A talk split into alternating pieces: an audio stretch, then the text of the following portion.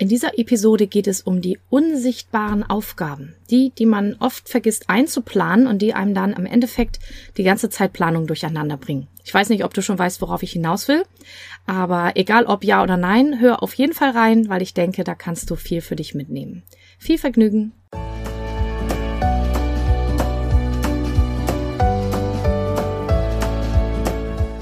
Hallo und herzlich willkommen zu diesem Podcast. Ich bin Katrin Grobin und du bekommst von mir hier viele hilfreiche Methoden, Tipps und Übungen rund um die Themen weniger aufschieben und entspannter leben. Ich wünsche dir spannende Erkenntnisse und ganz viel Freude damit.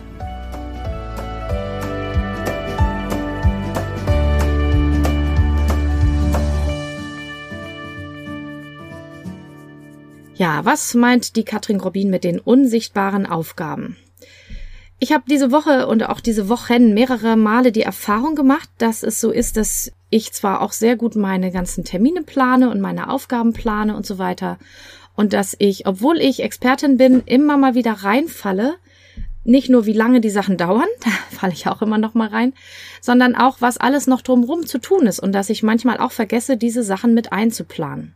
Und nachdem ich das nun auch schon in einer Coaching-Session hatte und auch in verschiedenen Workshops diese Woche das auch Thema war, habe ich gedacht, das ist doch mal eine Folge wert.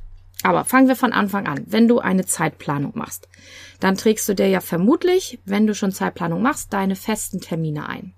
Und vielleicht planst du ja auch noch Zeit für die Vorbereitung mit ein. Oder wenn du ganz toll bist, dann planst du noch Wegzeiten vielleicht mit ein, jetzt wo alles wieder in Präsenz ist oder vieles.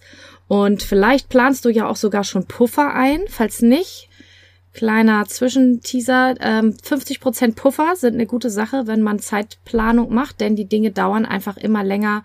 Es kommen immer mal Sachen dazwischen. Der Tag läuft anders, als du denkst und so weiter. Also Pufferzeiten sind auch eine wichtige Sache.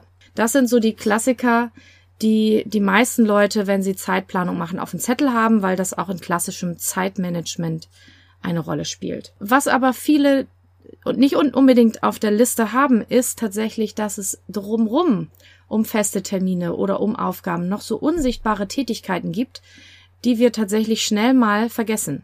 Zum Beispiel kann das sein bei mir die Nachbereitung eines Seminars. ja, weil das ist oft so, ich, Vorplanung habe ich im Kopf, ich muss Vorbereitung machen, da weiß ich, da habe ich meine Checkliste, da weiß ich, was ich machen muss, was ich dabei haben muss, was ich einpacken muss, was ich vielleicht vorbereiten muss und so weiter. Dann packe ich das alles ein, dann gehe ich zu der Veranstaltung.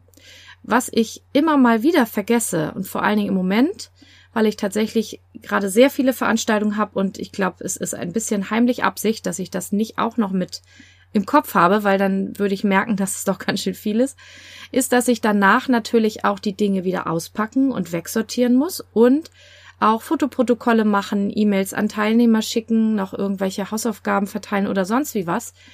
Das nenne ich jetzt einfach mal unsichtbare Aufgabe, weil die sind so hinten dran und wenn man sie nicht auf dem Zettel hat, dann sind die einfach kurz mal weg zwischendurch, bis einem dann wieder einfällt, ach ja, das muss ich ja auch noch machen. Und schwuppdiwupp sind ein bis zwei Stunden weg. Oder über Selbstständigen Rechnung schreiben, Reisekostenabrechnung machen. Ja, also diese ganzen kleinen Orgasachen, die rund um so eine Veranstaltung auch noch stattfinden, die sind bei mir gerne mal unsichtbar. Oder ein anderes Beispiel hatte ich jetzt die Woche in einer Coachingsitzung. Da sagte der Kollege, ja, ich habe da noch was angenommen, jemanden anzulernen und ähm, habe irgendwie gedacht, wir treffen uns dann so und so oft und dann habe ich total vergessen, dass ja fachlich, der auch noch fachlich Sachen nachlernen muss. Und dann haben wir nicht eine halbe Stunde gesessen, sondern dann haben wir über eine Stunde gesessen jeweils und schwuppdiwupp war das nix.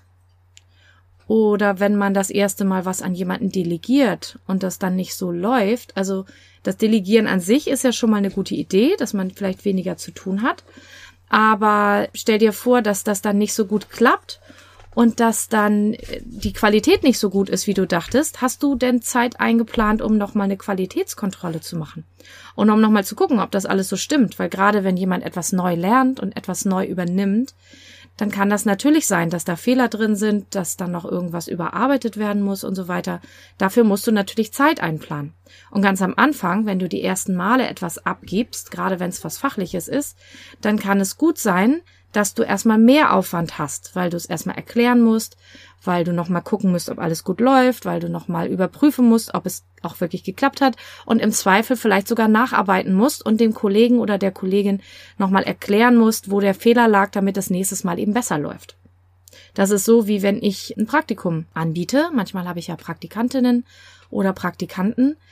Und vermeintlich denkt man, die kann einem ja dann Arbeit abnehmen. Und das ist auch so, wenn die richtig gut eingearbeitet sind. Aber gerade am Anfang braucht es einfach Zeit, sich aufeinander einzustellen, sich einzuarbeiten, bis ich alles erklärt habe. Und ich habe eigentlich erstmal mehr Aufwand, den Kalender zu teilen, die einzuladen, zu welchen Terminen, ihnen Aufgaben zu geben, dann zu gucken, wie es gelaufen ist. Also fast das gleiche wie bei einer Einarbeitung von einem neuen Kollegen.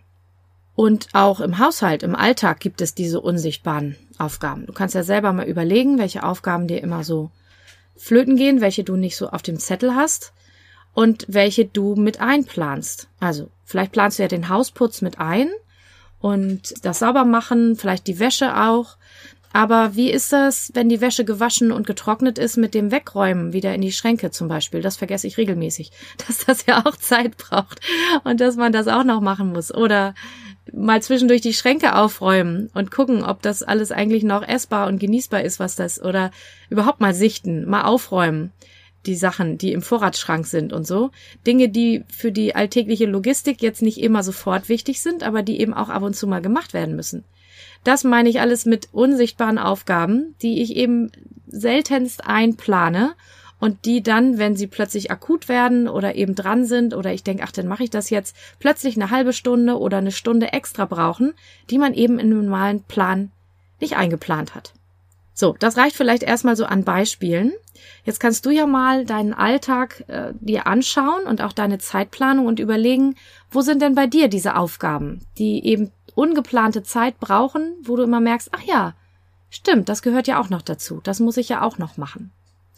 Und die Idee, die ich natürlich mit dieser Folge habe, ist, dass du nicht so sehr in Überforderung kommst, wenn du mit solchen Aufgaben konfrontiert bist, sondern dass du erstens Zeitpuffer genug hast, um die dann auch zu erledigen und zweitens vielleicht öfter mal dran denkst, das ist das, was ich jetzt gerade wieder mache, sie auch wirklich mit einzuplanen.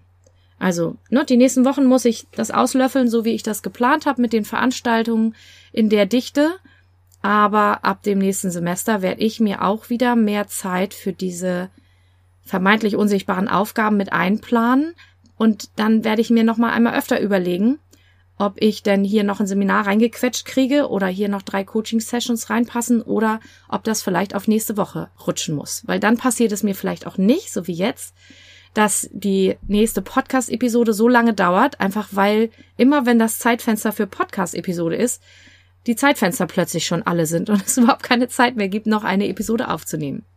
Also, du wirst ja verfolgen können, wie gut das klappt, wie schnell die nächste Episode kommt. Wie gesagt, also so gut vier bis sechs Wochen habe ich noch ziemlich gut zu tun.